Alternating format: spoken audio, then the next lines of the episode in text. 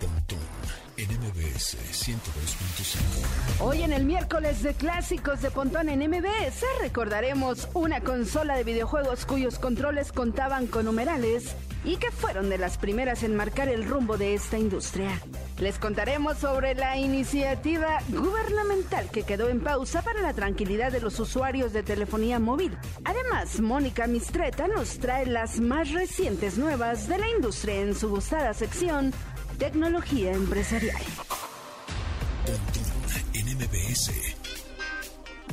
Una hora de lenguaje analógico trascendido a digital.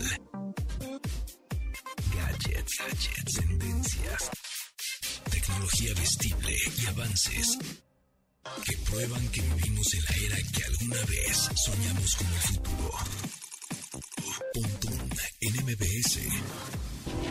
Amigos, bienvenidos, ¿cómo está? Mi nombre es José Antonio Pontón, ya miércoles 16 de junio, cuando son las 12 con un minuto. Mi nombre es José Antonio Pontón, bienvenidos a este programa radiofónico de estilo de vida digital, tecnología y, y más, ¿no? Que de pronto también metemos algo de comida y algo de inversiones y algo de negocios y cuanta cosa que nos interesa a nosotros, todos los geeks y todo este perfil de que estamos metidos justamente en esta vida digital, ¿no? En frente de nuestra computadora, tenemos un teléfono móvil, posiblemente eh, una consola de videojuegos y si no, jugamos eh, a través de nuestro celular, nos gusta estar en redes sociales y así. Para eso es este programa que se transmite de lunes a viernes a las 12 del día en esta estación MBS 102.5. Rápidamente les quería eh, recomendar este sitio que se llama Days, así como días en inglés, D-A-Y-S, days.to, to, ¿no? Days.to.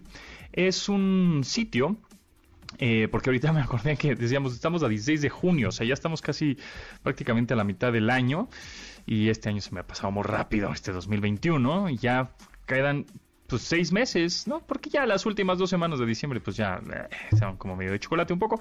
Entonces, eh, pues prácticamente quedan seis meses para que termine el año y entonces eso me recordó este sitio que se llama days.to o days.to. Este sitio te dice cuántos días que faltan para que termine el año, para el Día del Padre, para el First Quarter Moon. Está en inglés, pero se entiende muy bien este, lo que dice porque está gráficamente y te ponen unos cuadritos muy fáciles de entender eh, eh, y dibujos y fotografías. Por ejemplo, eh, ¿cuánto falta para Wimbledon? Pues 12 días. ¿Cuánto falta para el verano? 5 días, en 5 días. ah, estaremos en verano. ¿Cuánto falta para el Día de la Independencia en Estados Unidos? 18 días. Eh, ¿Cuánto falta así para el próximo viernes 13? ¿No? Para todos aquellos que les gusta las supersticiones o no les gustan las supersticiones o les gustan las películas de terror o todo eso relacionado con este día, viernes 13, faltan 58 días para el próximo viernes 13. Eh, por ejemplo, para mm, la temporada de la NFL, pues 86 días. Y así, así te vas. ¿Cuánto falta para la, la película de James Bond 25, No Time to Die? Pues 114 días para Halloween 137, así te vas. Entonces está muy interesante este sitio, ahorita se los tuitereteo a, través de nuestro Twitter que es arroba pontón en MBS, es days.to o days.to, ahí está y puedes este, decir, ah bueno, pues cuánto falta para pedirle algo a Santa Claus, pues ahí te, va- ahí te lo va a decir, hay un chorro de cosas. Este, para los Olímpicos de invierno de Beijing, 233 días, por ejemplo. ahí está. Bueno, pues ahorita se los tuiteo y bueno, vamos a tener, también vamos a platicar en esta, en esta emisión acerca de blockchain, pero ahora sí con palitos y bolitas, peras y manzanas. ¿Qué es el blockchain? Y no necesariamente eh, se utiliza nada más para las criptomonedas. ¿En dónde más se puede utilizar esta tecnología de cadena de bloques y por qué es tan importante y por qué va a ser una tendencia y que muchas empresas van a estar utilizando este tipo de tecnología? En todos lados, ¿eh? en la industria farmacéutica, en la industria de telecomunicaciones, en la industria este o, o para votaciones, salud, eh, milicia, uf, en la que me digas. Este, porque es una tecnología descentralizada, es decir, hay miles de computadoras al mismo tiempo trabajando para una para una operación, ¿no? O una transacción.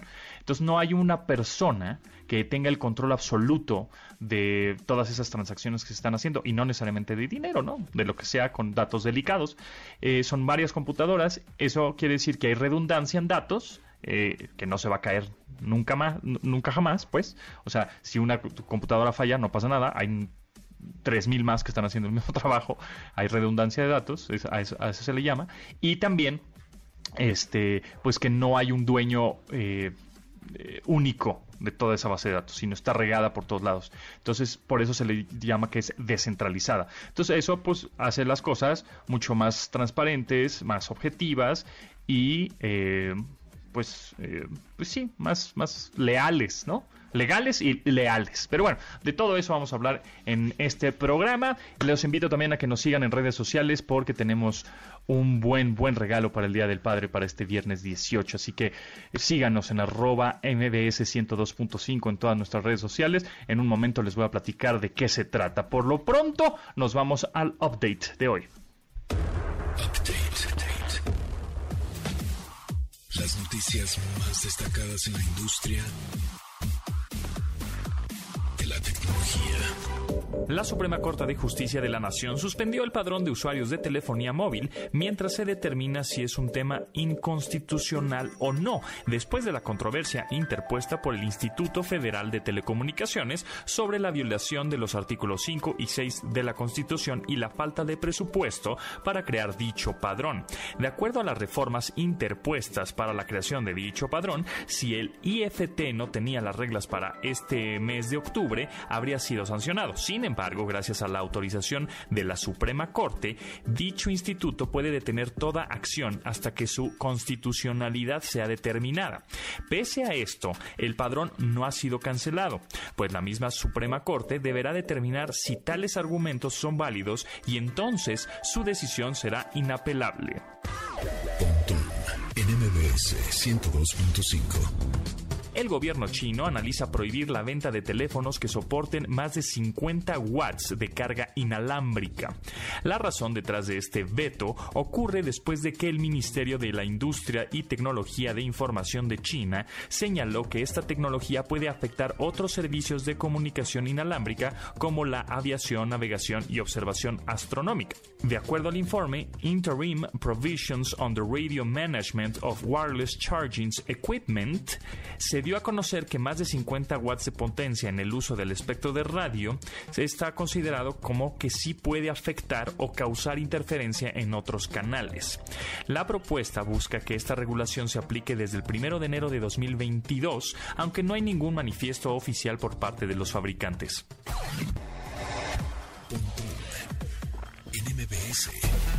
Apple anunció la disponibilidad de su servicio premium para la escucha de programas en formato podcast. Esto confirma la llegada de las suscripciones a podcast de la firma de Cupertino, las cuales permitirán al usuario acceder a una variedad de beneficios por parte de sus creadores favoritos.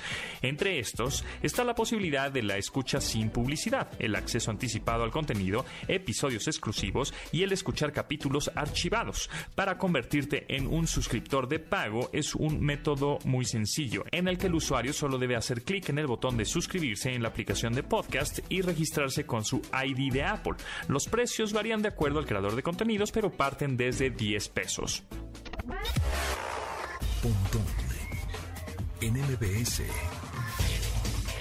Disney confirmó que trabaja en una serie que servirá como precuela de live action a su famosa cinta La Bella y la Bestia, la cual dará continuidad a la versión que estelarizó en 2017 Emma Watson. Los rumores iniciaron a principios de 2020, aunque apenas ayer se hicieron oficiales. Se tratará de un show musical de 8 episodios, cuyo rodaje iniciará en la primavera de 2022. Aún se desconoce cuándo será su fecha de lanzamiento, pero se sabe que los personajes principales serán Gastón y su compañero Lefou. Esta será estelarizada por los actores Luke Evans y Josh Gad, quienes retomarán los mencionados papeles y que interpretaron en la cinta de hace cuatro años, además de Brianna Middleton, quien interpretará a Tilly, hermanastra de Letho. en MBS 102.5.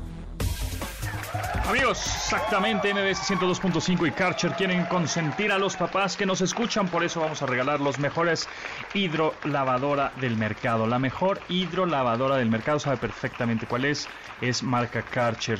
sigan todas las redes sociales de MBS 102.5. En Twitter ya saben cómo somos, MBS 102-5.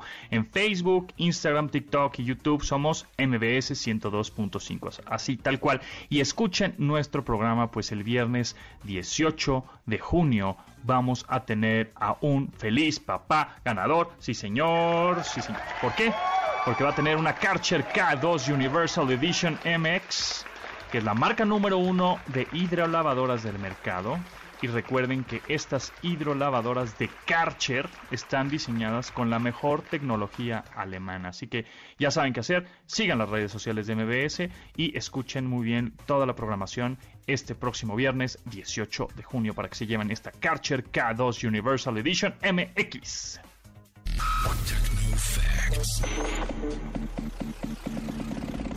Datos que debes tener almacenados en tu sistema.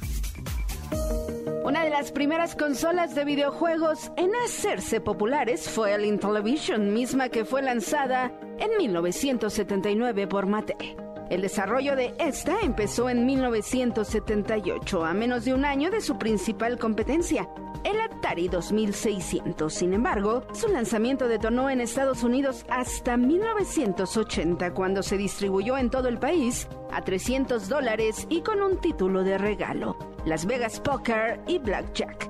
Su éxito alcanzó a vender hasta 3 millones de unidades, por lo que significó una verdadera amenaza ante el dominio de Atari. Su auge no duró mucho, pues para 1982 salieron nuevos sistemas de video como el ColecoVision, el Atari 5200 y el Vectrex, los cuales tomaron una parte del mercado y finalmente la crisis de los videojuegos en 1983 terminó por afectar sus números en ventas. Fue tal la desesperación para vender consolas al punto que tuvieron que recortar precios de 150 dólares a 69 con la intención de mantenerse en el gusto del público. Tenemos premios amigos desde Iztapalapa al Autódromo Hermano Rodríguez llegan Los Ángeles Azules. La cita es el 19 y 20 de junio a las 8.30 de la noche, a las 20.30 horas, ¿ok? Tenemos un pase doble para el día domingo 20 de junio a las 8.30, ¿ok? Está buenazo, se va a poner buenazo Los Ángeles Azules. Para ganar tu acceso tienes que hablar en este preciso momento al 5551 66 1025. Les contesta Itzel y pues que nos diga, ah, facilito, ¿no? Digo, va a estar bueno, pero pues hay que ponerse un poco más, más dificilita. Y es para los fans de Los Ángeles Azules, ¿no? Porque esto va a estar bueno en el Autódromo Hermanos Rodríguez. Eh, tenemos el boleto para el domingo 20 para que festejen el Día del Padre así chido, chido, a las 8.30 de la noche, 55 51 66 1025 y que digan el nombre de una canción de Los Ángeles Azules así o más fácil. Ahí estuvo, ahí estuvo. Bueno, pues márquele ya. Escuchas Pontón en MBS. Información digital decodificada para tu vida. Síguenos en Instagram. Instagram como arroba MBS manda tus mensajes de voz. Pues es que hoy es miércoles de clásicos, es una canción de 1982, o sea, tiene 39 años, en la que la banda Toto cuenta la historia de un hombre que va a África para tomar la decisión sobre si se quiere quedar en el continente que lo enamoró o regresar con la chica que lo acompaña allá, con quien debe dejar el lugar. Esta fue escrita por David Page, eh, quien explicó que esta canción fue inspirada por un documental que contaba sobre las terribles muertes y sufrimientos de la gente en África. Aunque él nunca había estado en dicho continente, se sintió abrumado por la situación y pensó que eso es lo que él sentiría si viviera allá y que es lo que él haría. Así que la plasmó en este sencillo, en esta canción. La canción se llama África, ya conocidísima, de Toto.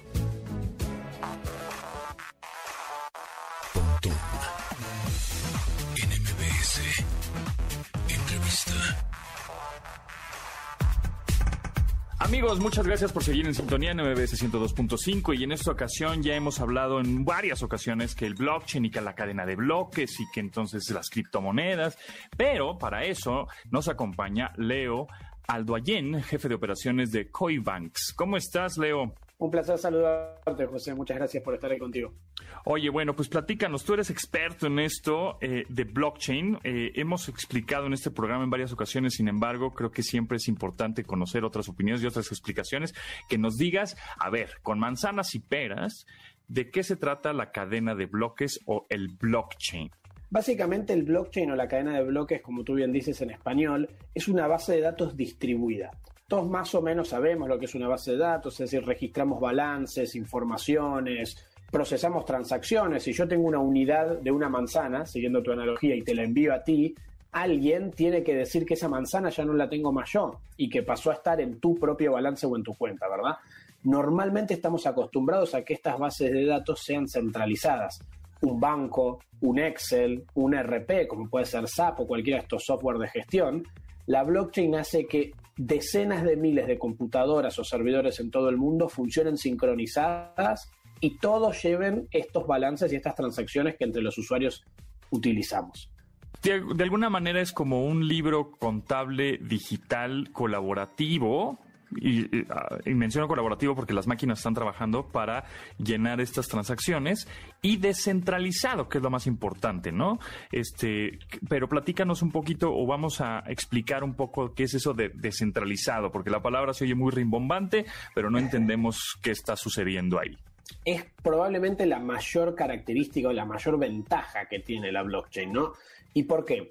Porque si yo tengo una, base de datos o un libro contable, que la analogía que das también es muy precisa, que lo manejo yo, en definitiva yo como ente centralizador, digamos, como única persona con acceso a escribir en ese libro o en esa base, soy susceptible de que me corrompan, yo puedo, puedo adulterar una transacción o como decimos muchas veces en español, puedo borrar con el codo lo que escribí con la mano, ¿no?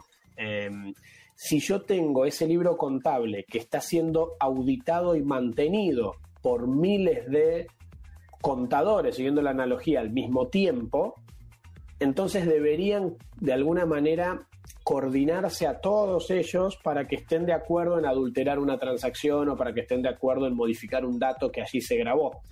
Y eso es lo que la distribución genera, es una de las primeras ventajas que genera la distribución, esta seguridad y esta inalterabilidad de lo que se escribe en una blockchain. ¿no? La segunda es la resiliencia. Imagínate que tu servidor deja de funcionar o que se te vuelca el café arriba del libro contable. Esos registros los vamos a perder. Ahora, si tenemos 10.000, como por ejemplo es la blockchain de Bitcoin, distribuidos en todo el mundo, a mi servidor le puede pasar algo que hay otros 9.999 que tienen la información. Entonces, tú como usuario siempre vas a poder acceder a tu balance, a tus registros o a tus transacciones.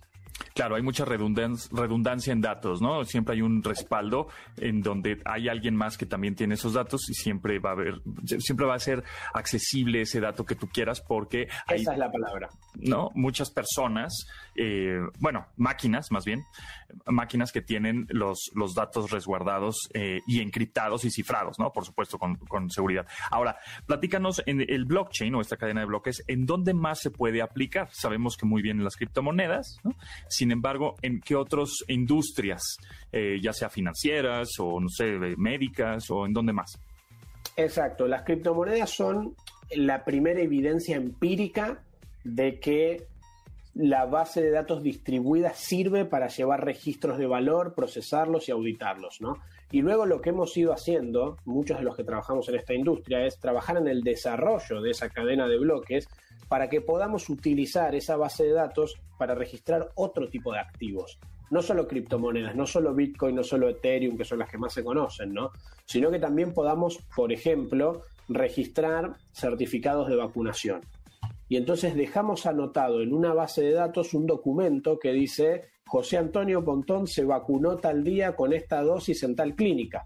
Y cuando alguien quiere ir a corroborar si tú estás vacunado o no, no tenemos más ese cartelito, esa pequeña libreta de cartón. Totalmente análogo, claro. Exactamente. Vamos a una base de datos que es inalterable, transparente y corroborable por terceros de que eso sucedió. O puedo registrar instrumentos financieros, por ejemplo, puedo transferir acciones, puedo crear billeteras de pago y el core transaccional de todos esos eh, ese back financiero, digamos, ese procesamiento, en vez de depender de una empresa centralizada, estamos haciendo uso o terciarizándolo, si resulta más fácil de entender, en una tecnología que está disponible.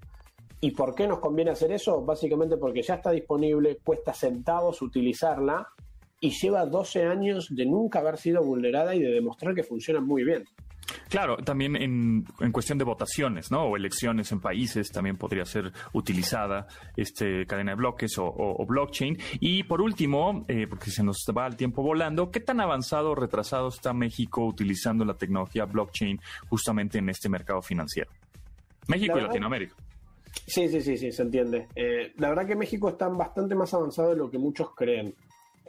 Para empezar, desde el marco regulatorio en México es bastante, es mejorable, pero es claro, lo cual es un montón para lo que es Latinoamérica, ¿no? Tener esta certeza jurídica de cómo trabajar con la tecnología blockchain. El regulador mexicano en la ley FinTech explicitó lo que es el uso de tecnología blockchain para el procesamiento interno y le dijo a los jugadores, sobre todo el sistema financiero, pero cross industry, les dijo, si ustedes están habilitados para hacer una actividad determinada y eligen la tecnología blockchain para llevar sus registros, yo voy a considerar eso como utilización de tecnología blockchain para procesamiento interno. ¿Qué quiere decir? Ya estás habilitado para hacer eso. Que elijas una mejor tecnología para hacerlo es una decisión tuya y estoy ok con ello, ¿no?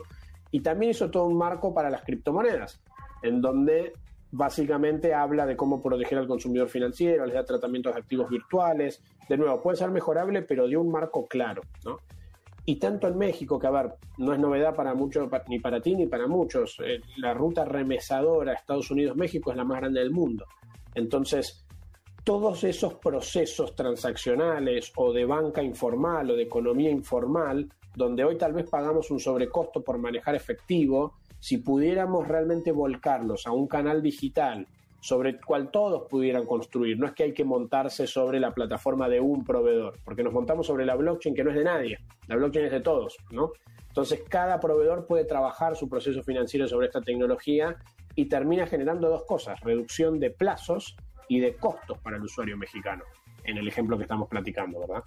Claro, pues buenísimo. Híjole, el tiempo se nos va volando, este, pero creo que quedó bastante claro eh, qué es la cadena de bloques, blockchain, y, y, en dónde más se puede utilizar. Y definitivamente la tendencia es el futuro, en donde vamos a estar, pues, eh, muchas industrias utilizando esta tecnología. Igual no es que dominemos o tengamos que saber totalmente cómo es que funciona eh, tecnológicamente el blockchain, pero es importante conocer el concepto para que cuando te diga una empresa, un banco, eh, eh, tu doctor, ¿no? Oye, pues este, tus datos están cifrados, resguardados y no hay, no hay problema por ellos, este, porque estamos utilizando tal blockchain. Ah, ok, ya. Por lo menos que medio entiendas el concepto, dices, ah, bueno, ok, ya entendí que, que si están utilizando blockchain, está bien. En fin. Leo Aldo Allen, jefe de operaciones de Coibanks, muchísimas gracias. Estaremos en contacto y bueno, muy al pendiente de las actualizaciones de esta cadena de bloques o blockchain. Así que pues más adelante a ver si nos volvemos a comunicar.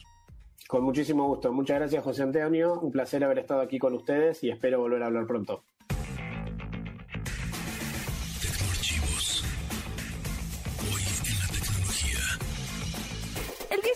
Junio es un día importante para el surgimiento de negocios en la industria norteamericana. Además del surgimiento de la Ford Motor Company en 1903, en 1977 inició actividades Oracle. Pero en esta fecha, en 1911, nació IBM, de la fusión entre tres negocios de manufactura.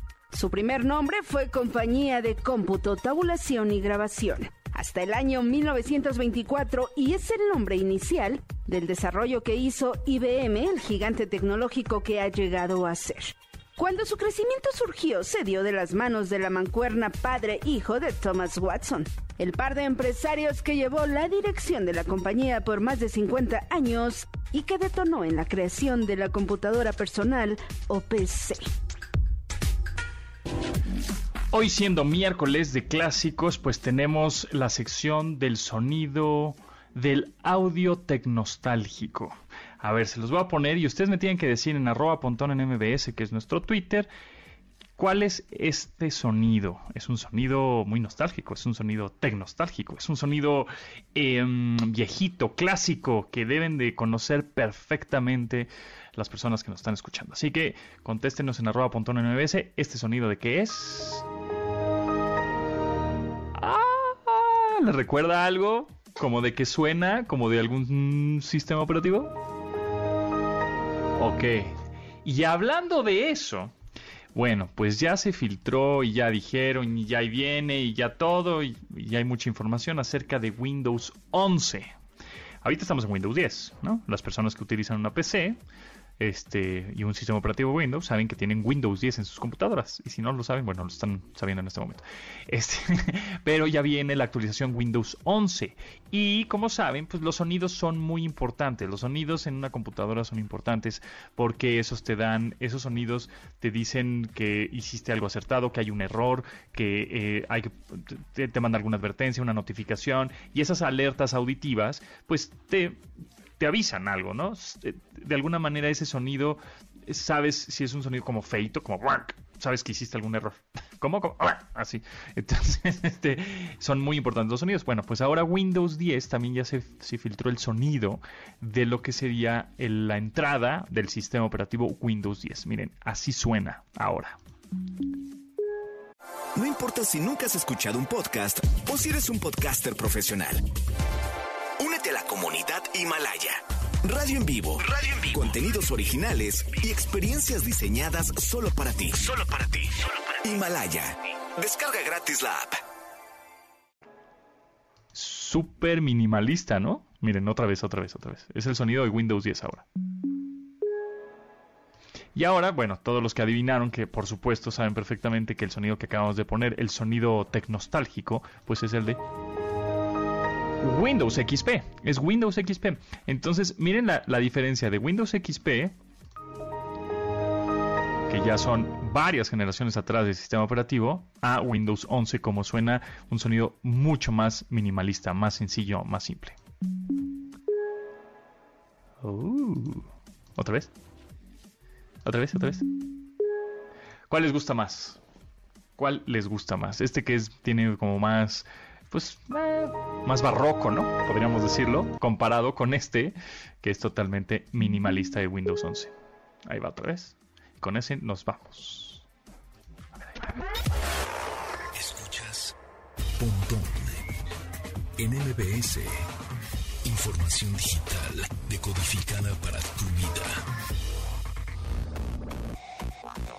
Twitter, arroba Pontón en MBS. En el álbum Live from Earth de 1983, Pat Benatar incluyó el exitoso sencillo Love is a Battlefield. Originalmente fue pensada como una balada, pero cuando Benatar se integró al trabajo de composición que realizaron Mike Chapman y Holly Knight para la canción, cambió las cosas para convertirlo en uno de sus más grandes éxitos. La canción fue buena, parte de la fue en buen parte de la rotación de los videos para MTV, cuando pues, MTV todavía ponía videos musicales, y fue uno de los primeros que incluyeron diálogos insertados en el mismo video para desarrollar la historia pensada justamente para este videoclip. Love is a Battlefield de Pat Benatar.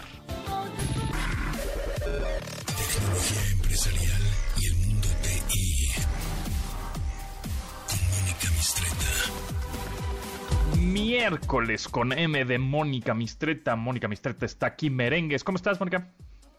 Muy bien, mi querido Pontón, y tú y todo el auditorio. Me da muchísimo gusto saludarlos. Estoy muy contenta de acompañarlos una vez más. Eso, muy bien. Oye, se acerca peligrosamente el Día del Padre este 20 de, de junio, ¿eh? Yo no soy, fíjate, yo no soy mucho de festejar el Día del Padre, yo soy más como del Día de la Madre. Yo creo que porque desde chico como que festejábamos más a mi mamá que a mi papá. No es porque lo queríamos más o menos, no, no, no iba por ahí. Pero como que el Día del Padre como que no lo pelábamos mucho. Yo creo que porque mi papá como que decía, no, no, no me festejen, no me gusta, ¿no? Yo creo, que por eso, yo creo que por eso. Luego tampoco les gusta que les festejes el cumpleaños y se hacen del rogar y, ay, no, ¿para qué? No gastan dinero y... Eso, eso, eso. Pues ¿para qué gastan? No gasten, hombre. Mejor una bonita experiencia, una bonita comida, la familia, sí. El Día del Padre es todos los días, y el Día de la Madre todos los días. Pero bueno, en fin. Para todos los este personas que van a festejar el Día del Padre o que igual ni no festejan el Día del Padre, pero siempre hay buenos descuentos por ser el Día del Padre. Entonces podrías comprar algo chido para ti mismo. O es un buen pretexto para autorregalar. Sí, sí, sí, sí, sí, totalmente. Entonces vamos a hacer una lista de, de gadgets, dispositivos chidos para el padre este que podrían comprarse, ¿no? Así es. Y es todo, además, sí, si en este momento lo están escuchando en su auto o no pueden escribir, entren a IT Masters Mag itmasters.com, IT, bueno, itmasters con ese mag, todo junto, mag de magazine.com y ahí está la lista completa con precios y todo pensando en que si lo piden hoy les llegue antes del domingo. Sí, claro. Entonces, hay que pedirlo ya, o sea, pedirlo en línea. Es correcto. Entonces, bueno, hay que pedirlo ya para que llegue a tiempo. Y bueno, pues entonces comencemos. A ver. Comencemos. ¿Qué tal tener tu propia fábrica de robots? A ver, ¿cómo está eso? Sí, hay una cajita que se llama P-Top, así como de Pi 3.1416. Ajá, ajá, top, como de... De hasta arriba, de top. Ajá, hasta arriba. De los creadores de la popular Raspberry Pi, que promete más de 100 horas de proyectos tecnológicos y de robótica, aun si nunca has programado antes. Mm, suena bien. P-Top. P-Top. P-Top. P-Top. Ok. Muy bien. Luego, ay, no sé por qué está sonando. Señor presidente, sí, disculpe usted. Ay, es, la, es el teléfono rojo, cámara. Te esa, digo esa cámara es si insisten en hablar Es que ya se interesó por el, por el, eso, pues, se lo quiere dar a su esposo. Claro. No, sé si tenga esposo. Pero bueno, oh, en fin. Entonces, ese está bueno, el P-Top. El, el Alexa. Si todavía no tienen Alexa, ¿qué están esperando? Sí, estoy de acuerdo. Está el Fire TV 4K Stick de Amazon que es una de las alternativas más versátiles y poderosas del mercado. ¿Ok? Sí, ok. Ya sea, digo, ya sea que seas fanático eh, de plataformas como Netflix o Amazon o en lugares más oscuros. Okay. como los muchos servicios IP de televisión, este Fire TV Stick los puede reproducir, aunque vengan en una máquina de resolución que, la que es la máxima resolución de 4K, ¿ok? Entonces el Fire TV 4K Stick. Ok, me parece bien, el Fire TV de 4K, muy bien. Son buenos regalos. Ok, uno más y nos vamos a y regresamos. ¿Qué tal una cámara web de Logitech? Eso me parece. Para que hagas videoconferencias en Full HD me parece a 1080 sí, full, full HD. Sí, exacto. Yo creo que es una buena idea, una buena idea una, una webcam para, para el señor de la casa, ¿eh? Sí. Claro, sobre todo si es el boss. Exacto. es el jefe. Es el jefe. Pero bueno, ahora regresamos, Mónica, con más regalos. Ahí tenemos tres regalos, que fue el P-Top, que está padre, la cámara Logitech y un Echo, ¿no? Una bocina inteligente con integración. No, es un TV Fire Stick. Ah, perdona, el, TV Fire Stick, sí, sí, sí. Es como un. Sí, como un tipo, un, tipo Chromecast o un este Roku, o un, pero de Amazon, ¿no? Sí. Exacto, exacto. Esa es una buena idea. Sí, también. Bueno, ahora regresamos con más.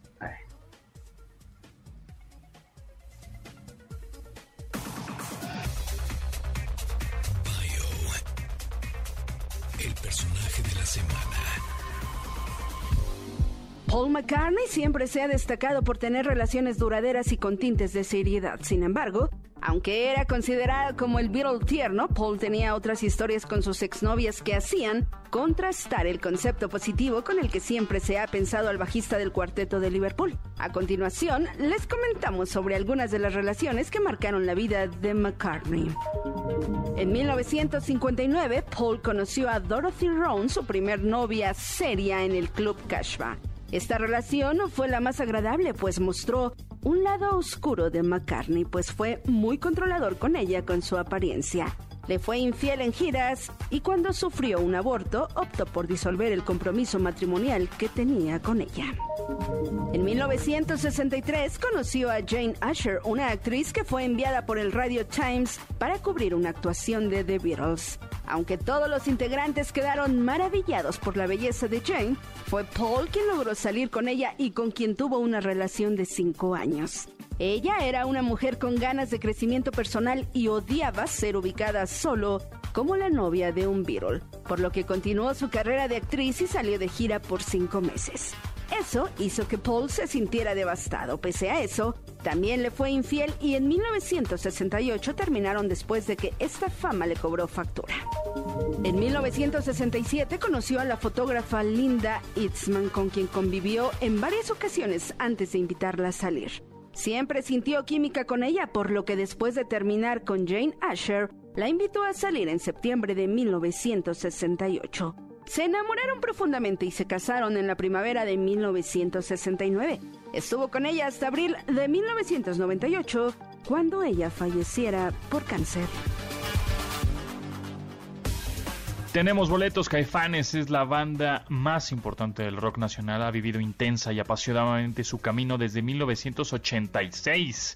Más de tres décadas de trayectoria avalan su evolución, sin duda alguna, y tenemos tres accesos para el concierto vía streaming, o sea, se transmisión en línea, este 17 de junio a las 8.30, o sea, hace mañana mismo. Entonces, márquenos porque tenemos tres accesos. Ustedes le dicen a Itzel, Itzel, quiero un acceso para Caifanes. Y ya con eso, así con esa voz, ¿ok? Perfectamente. Al 55 51 66 1025, márquenos. Tenemos tres accesos para este concierto eh, que va a ser transmisión en línea, 17 de junio, 8.30 de Caifanes. Escuchas Pontón en MBS. Información digital decodificada para tu vida. Instagram, arroba Pontón en MBS. Del álbum Escape de 1981, o sea, hace, hace 40 años, Journey incluyó el sencillo más memorable de su discografía, con estructura única y cuyo título solo es mencionado hasta el final de la misma canción. La idea de la canción es ejemplificar eh, en la línea de la letra que dice Strangers waiting up and down the boulevard, extraños esperando en el boulevard, donde se hace referencia a Sunset Boulevard, el lugar donde el tecladista Jonathan Kane se le ocurrió la idea para escribir esta memorable canción.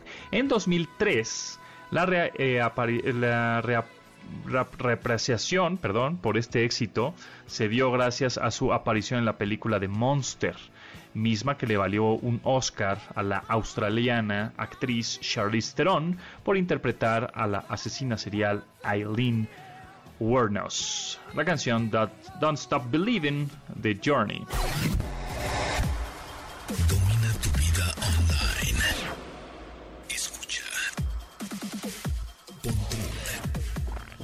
MBS.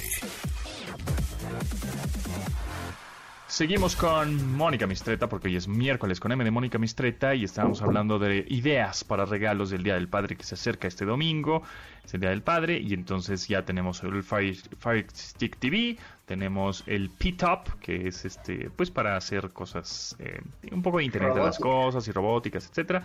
Y teníamos el um, eh, se me acaba de... Ah, la, la cámara Y la- HD y- para video y para una, y una videoconferencia webcam, ¿no? Una webcam puede ser una buena idea. de Exacto. Logitech. A ver, ¿qué, Y qué todo más? está en itmastersmag.com. Ok. por si se lo IT pierden. Masters, itmastersmag.com. Ahí está una buena lista de regalos e ideas. A ver, ¿qué otra? Así es. Mira, ¿qué tal que los señores, yo conozco varios, Ajá. que se pusieron a cocinar lo que nunca, o Una se Thermomix. pusieron a cocinar más, ¿no? ¿No una Thermomix, no?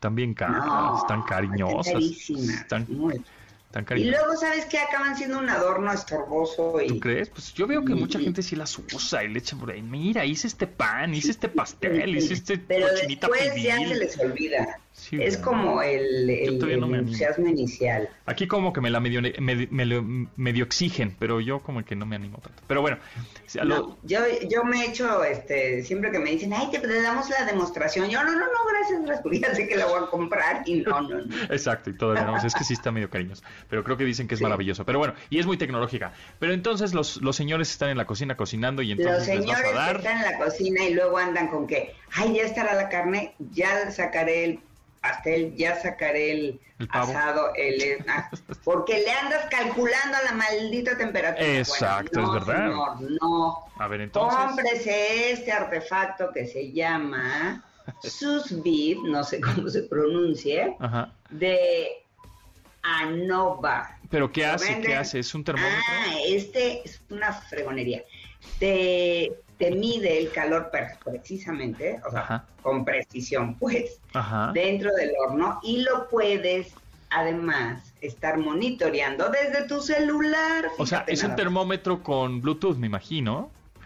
que lo metes al horno. viene con una app o algo así. Y entonces. lo metes al horno y ya la cocción es precisa.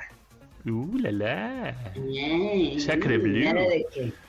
Nada de que andas ahí adivinando y métele el palillo a ver si ya está cocido, pícale a la carne y ya la desbarataste porque ya no se va a ver bonita cuando le, si la sirvas. Este, así, perfecto, ¿ok? Ahora, otro regalaxo. A ver. Unos bonitos lentes para evitar la luz azul de los monitores. Es excelente idea. Mira, aquí tengo unos. Aquí tengo los míos. Aquí están. Me los voy a poner. ¿Cómo veo de lentes? Ahí está. Ahí está. Mira. Te ves como un intelectual. Soy muy intelectual. Oh, la, la, sí. Ah, pero estos, te tengo una noticia, son como parecen lentes de sol. Yo no sé si se vea peor, pero parecen lentes de sol, son como, en la pantalla de color así cafecito. Ah, o sea, polarizados. Entonces, ajá, entonces parece que estás con tus lentes muy cool. pero en realidad son para evitar el 100% de la luz UV que transmiten las pantallas. Sí, la luz azul que transmite en la pantalla, que puede ser esta fatiga visual, ¿no? Que todas las pantallas... Yo me los voy a comprar. Ok, y por último tenemos un regalaza. Otro regalazo, tenemos varios, pero bueno, vayamos por partes. Uno, uno más. Una super taza que se mantiene caliente. Ándale. Para que no se te enfríe tu cafecito ese así lungo, lungo, lungo, o tu americano. O mi capuchino descafeinado deslactosado light. Ay, no puede ser tú, de veras. Ay, no me juzguen. ¿eh? No me juzguen, no me juzguen. Muy bien. Bueno, pero eso, es una buena idea. Es una buena idea esa taza que mantiene Es una diseñada por Ember y mediante la app también puedes elegir entre los 49 y los 62 grados de temperatura uh. al utilizar el posavasos. Uh. Ahora que si no quieres usar el posavasos, nada más la pura taza, te ayuda a que mantenerlo esté calientito, durante hora y media. Ah, muy bien, muy bien. Pues ahí está, en itmaster, itmastersmag.com, ahí está una lista de ideas para que le regalen a sus padres este domingo, que pídanlos ya, porque si no, no les va a llegar. Muchas gracias, Mónica, ¿en dónde te pueden seguir? En Monicami, en Twitter y en Mónica Mistreta en Instagram. Y también sigan IT Masters News, nuestro videoblog que en cinco minutos les dice lo que deben de saber de una manera amena, con una, con unos voces muy jóvenes, muy guapos. Así que ahí está. Muy bien, pues ahí está. IT Masters News en YouTube, suscríbanse y itmastersmag.com. Ahí está toda la información. Grazie mille, Mónica Mistreta. Prego. Ahí está. Buona nosotros... giornata a tutti. Andiamo a mangiare. Andiamo a pranzo. Sí, porque ya tengo mucha hambre. Muy bien, muy bien. Gracias a Rodrigo Veroneto, Itzel, Mario, Marcos y Luis en la producción de este programa. Se quedan con Manuel López San Martín en MBS Noticias. Pásenla muy bien. Mañana nos escuchamos aquí a las 12 del día. Bye. De admirar sus avances, ahora somos relatores de cómo rebasa los alcances en nuestra imaginación. Pontón en MBS.